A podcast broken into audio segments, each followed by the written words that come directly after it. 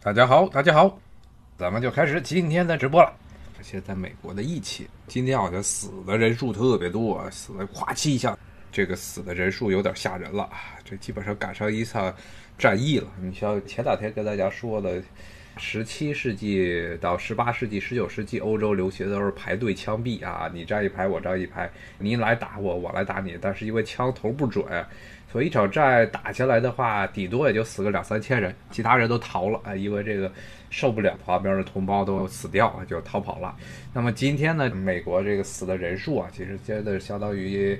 他们十九世纪以前基本上一场正规的战役啊，死的人数差不多就这样了，就每天基本上都一场战役的死的人数啊，有点吓人，非常非常恐怖了。今天呢，刚才呢，我刚刚出去了，去买了点水，因为家里又没有水了。结果我去这七幺幺店，哎呦，发现七幺幺现在一点熟食都不卖了。原来他那儿卖一些小热狗肠，其实就是那种香肠，放在一个滚炉上，在那转来转去的小肠，现在都不卖了。原来他们卖一些热的披萨饼和三明治，现在也全都不卖了。店员收银台前面啊，原来本来是敞开的啊，现在呢，在店员收银台那儿挂了一个巨大的这个。吊着的一个巨大的有一玻璃墙吧，那样的东西，就是让比如说这顾客要去结账的时候，飞沫会打在那个玻璃墙上啊，不会直接打在店员的脸上。嗯，不过今天那个七幺幺的这个店员，这个售货员还是啊，虽然是戴着口罩，但是嘴和鼻子还是露出来了，还嫌这个口罩不舒服。我的妈呀！不过从这个七幺的变化来看，就可以发现其实。很多这些公司现在都非常害怕。几天之前去的时候还没有这些设备呢，这刚刚装上啊。因为这两天虽然咱们看数字，美国前两天似乎疾病人数少了，但是昨天又报的很多啊。但是呢，在另一方面，美国政府还有美国的各个地方政府现在还是在讨论啊，要复工啊。现在特朗普刚刚说了，五月份的时候准备看疫情的情况开始逐步复工。哦，这个是非常恐怖了。这次疫情真的是暴露出了很多的问题，最大的一个问题就是，正好这次疫情爆发赶上了整个西方世界啊这种所谓的右翼化甚至极右化、民粹化，正好与它是处于同一时间出现了，包括了像美国呀、英国呀，包括欧洲大陆的很多地区，民粹的这种党派都上来了。那这些党派的一个特点就是煽动。喜欢煽动人的情绪，但是呢，真正的让他们去办事儿，然后他们能够与专业官僚处得好一些，这就不行了，因为他们主要是靠着草根运动，包括普通的人的狂热的支持上来。嗯，比如说最典型的，就像美国这边，到现在为止还有很多的政府部门的职务，各大部委的很多职务，一些关键性的职务都是现在属于空缺，还是现在必须要代理，所以呢。这一次的疫情又恰恰是在欧美地区民粹主义上来之后爆发，所以一下子把西方政府里的这些问题全部都暴露出来了。这个尤其是美国这边，包括欧洲很多国家，跟中国一个很不一样的地方，就他们这政府之中，包括咱们的近邻韩国和日本都是这样。其实日本最典型了，就是有所谓的事务官和政务官的区别啊。比如说像美国这边的国务院。像国务院这种地方呢，就都是分两种官员，基本上有从底下混混混，从低层做上来，不停的拼职称。美国的这种叫事务官，这些官员呢也要拼职称，也要有考学历。像上研究生的时候，很多的都是直接国务院在职的人，因为他们要往上升，都必须要有一个研究生或者研究生以上的学位。这些人呢。是属于事务官，但是呢，他们的领导最大的领导都是空降的，这就所谓的政务官。比如说像现在的美国国务卿，比如说他们很多的这些副国务卿，还有呢，这个美国各大部委的很多的人员啊，都是政治指派。甚至呢，好多的职务现在因为国会和白宫之间的吵架，一直都无法得到确认。一些关键岗位的职务，所以造成现在呢，基本上出现这种疫情之后，整个白宫、整个美国的这行政部门没有办法调动起自己的整个政府的组织力量，所以呢，这次看见组织的非常的糟糕，以至于虽然早早的开始就把中国的这些航线给断了，但是呢，没有真正的去听那些传染病专家的建议，导致了现在的情况。然后就跟刚才这听友说的，一出了事儿，他不会去谴责自己，就开始甩锅啊，全世界到处去甩锅，中国是首当其冲。然后这几天呢，甩的厉害了，又甩 WHO，基本上什么都不对，世界上谁都欠我的，我不欠世界啊，基本上就是这么一种想法。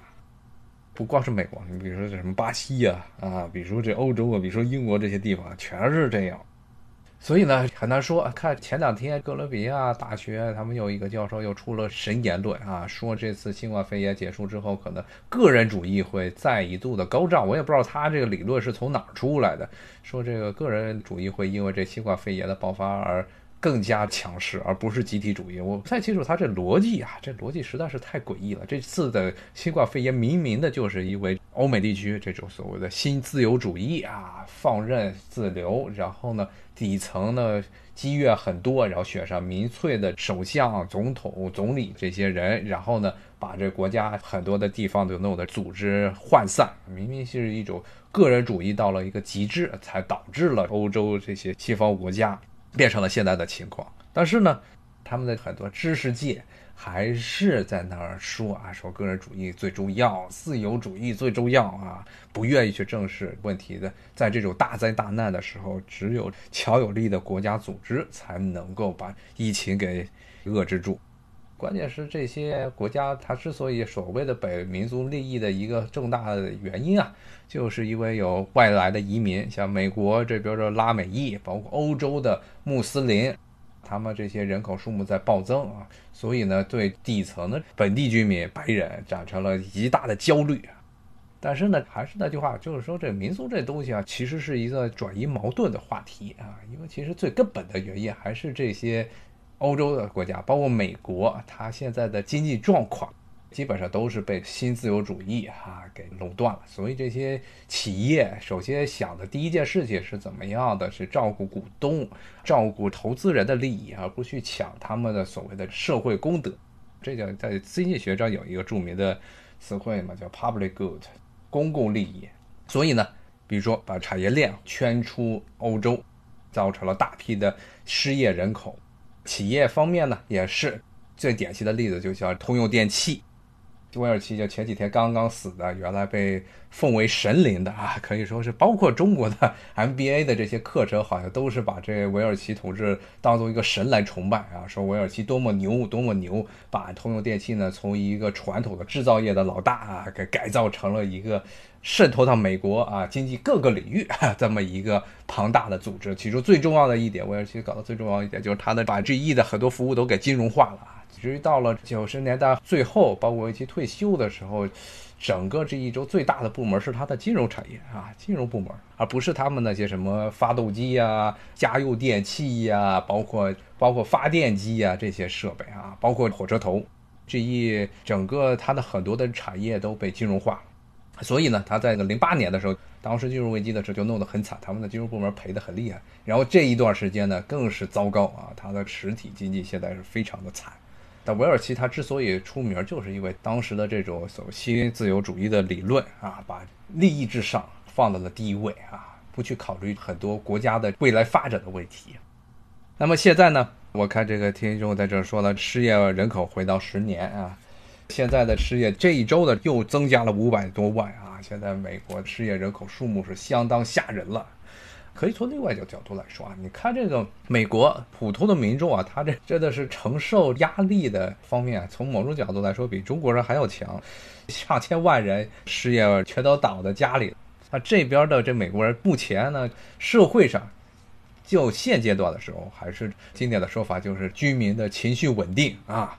现在还没有出大事儿。嗯。他们其实这个疫情来的时候就觉得很吓人。你看一月份的时候，当时的这些网上全骂得一塌糊涂啊。但是现在呢，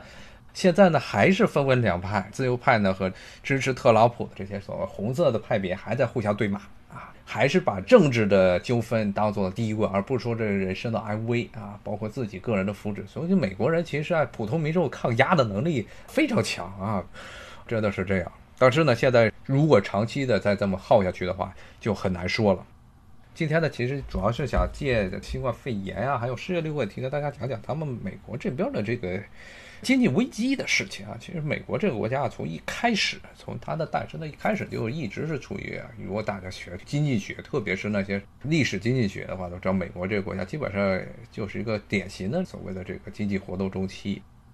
隔上那么一段时间，十几年就要闹一次经济危机，闹一次经济危机，而且每一次经济危机都会带来深刻的政府还有人的思想变化，包括很多很意想不到的事情，都是在经济危机的时候促使的。比如说，美国十九世纪的后半叶，特别是从一八八零年代到九零年代开始的排华浪潮。当时非常疯狂的排华浪潮，把旧金山呢，把西雅图啊，很多的华人区、唐人街都给烧了，然后很多内陆的中西部的地区的华人，不是被杀就是被抢，当时是非常吓人的排华浪潮。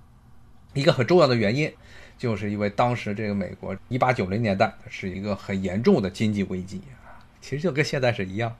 所以呢，出了这些事情，美国尤其政府啊。包括了很多的普通民众啊，他们出了问题的时候，首先想到的是找个地方甩锅。中国呢，这一次不光是亲历了历史，这其实是历史的重演。一八九零年代的时候，当时就闹过，把所有的当时的投机方面带来的大泡沫爆了之后的问题，全部都当做是华人华人的问题，说华人来到了美国。造成了美国的经济危机，但当时华人来美国主要的都是当一些劳工啊，修铁路的，然后挖矿的，甚至他们来这淘金的时候，金矿都没了啊，只能给人打点下手。然后呢，打完下手之后，美国又不让他们的女人还有家属来到美国，所以呢，他们都被圈在了唐人街里，一般是做什么洗衣店儿。这是当时最常见的华人的一个买卖是洗衣店，因为当时还没有洗衣机，所以基本上都是靠人力啊来洗衣。实在是华人的当时的经济地位是非常低的，基本上对美国的当时经济没有任何的影响。当时出了经济危机的时候，当时看华人是最好欺负的，所以就所有的炮火都放到了华人身上，说他们这些人工资太低啊，造成了白人的那些工人。他们也工资被迫向他们看齐啊！最荒诞的一个东西就是，当时很多的工会，就像昨天我说的那些工会，很多工会其实在那个时代，十九世纪的时候就开始有些起源，有个是叫劳动骑士吧这么一个工会啊，你听这名字好像挺有趣的，但是他们实际上是很右翼的这么一个工会，而且是宗教色彩非常严重。当时他们就说，不能让异教徒中国人。来这个美国抢他们美国的虔诚的基督教徒们的 岗位工位，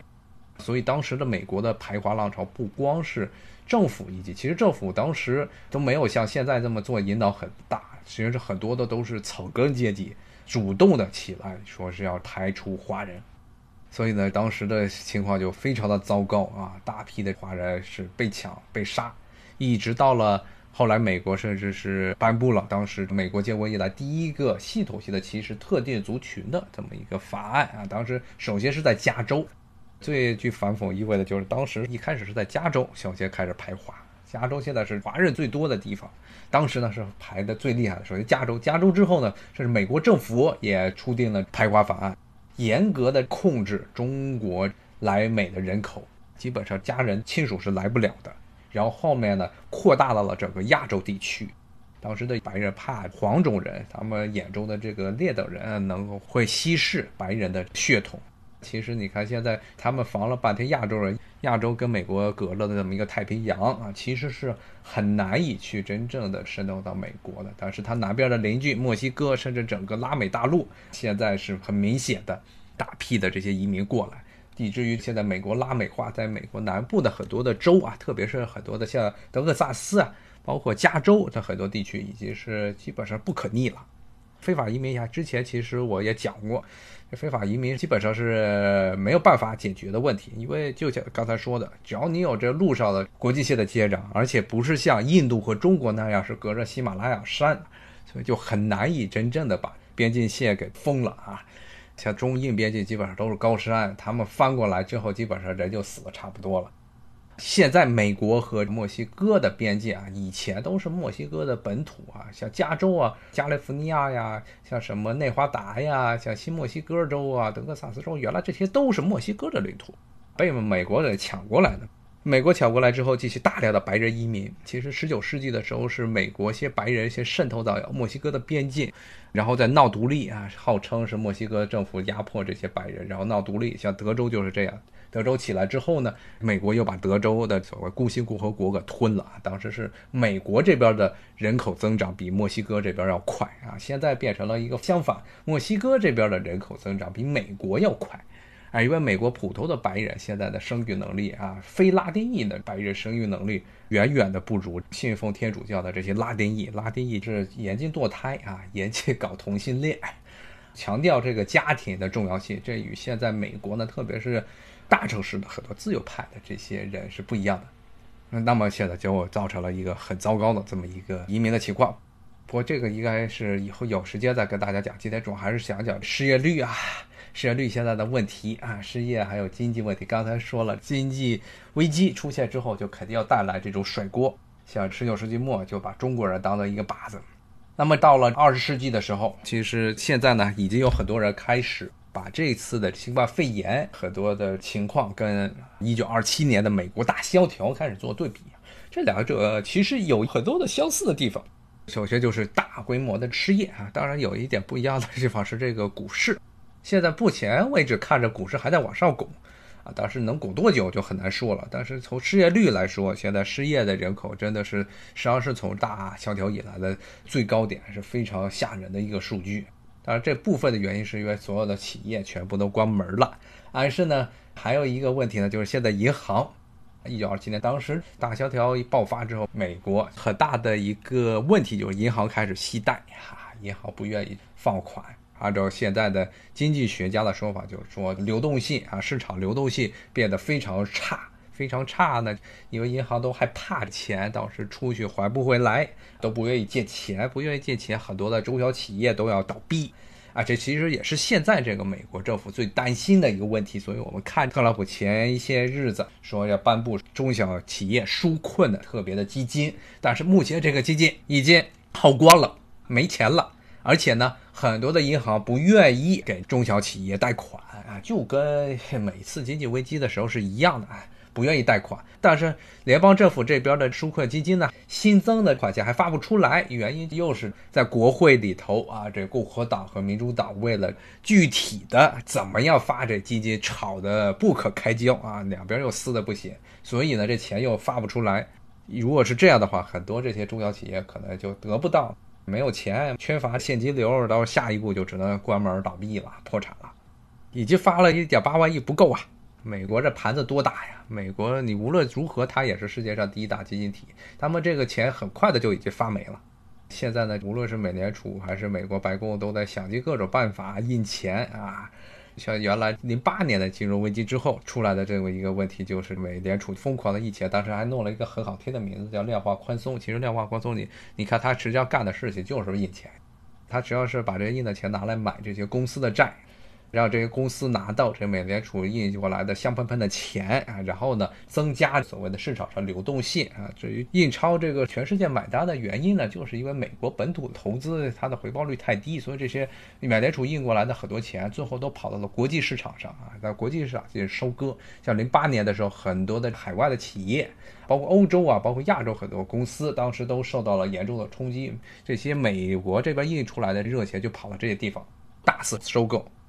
美国这股市啊，反正我觉得现在的情况就是一比较好玩的时候，大幅震荡之后，今天又涨了个三十三点。当时那个大萧条的时候，虽然总体的是股市崩得很厉害，但它也有很多的突然往上走的这么一些环节。然后，但是总的趋势是往下降的。但是现在呢，谁都不知道后面的情况是什么样的，因为现在的股市是处于一个极度的跌宕状态。啊，我看这个有听众在问说吃什么好吃的，我没吃啊，我就是喝了口水啊，喝了一个这个 Doctor Pepper，Doctor Pepper 是这边的，不是可乐了，是他们有点杏仁味儿的、巴旦木味儿的这么一种饮料啊。当然是这是建议的，因为我现在基本上待在家里就不敢喝有糖的饮料啊。Doctor Pepper 这个可能在中国好像没有，就美国这边就有，可能中国人也喝的不太习惯，因为这个东西有点奇怪的杏仁味儿。这个它不是可乐啊，它味道跟可乐很不一样。说吧，说一下这些美国的绝大部分这些饮料啊，汽水类的饮料，包括这 Dr Pepper，包括可乐，包括什么百事啊，最早这些东西都是药啊。十九世纪的时候，当时的那些药剂师，当时还没有西方现代医学诞生的时候，当时他们就是按照传统的医学的一些他们的信仰啊，来这个配方配这些所谓的治感冒的药，治什么荨麻疹的药啊，配出来之后呢，没有什么药效。比如说像可乐的东西，应该是不知道是按照什么样的百分比配的一些什么胡椒啊，像什么月桂呀、豆蔻这些东西，反正他们一搭配，哎，一开始大家觉得这些香料最后吃到肚子里应该能治感冒，最后治不了感冒，反而是挺好喝的，结果就最后就成了一种由药就变成了这么一种饮料。可口可乐最早配方中还有骨科碱啊，后来是取消了，骨科碱是种毒品。哎呦，今天的时间也就差不多了，谢谢这位听众的关心，说多喝胖大海加冰糖 啊。到现在时间上已经是差不多了。今天说了半天的经济问题啊，大萧条的问题，包括失业问题，但实际上还没有彻底讲开，因为这是很大很大的这么一个题目。哎，谢谢大家，那今天能够继续收听，那咱们明天同一时间继续聊美国的疫情，还有这个与疫情相关的各种事情。好，咱们明天再见。拜拜。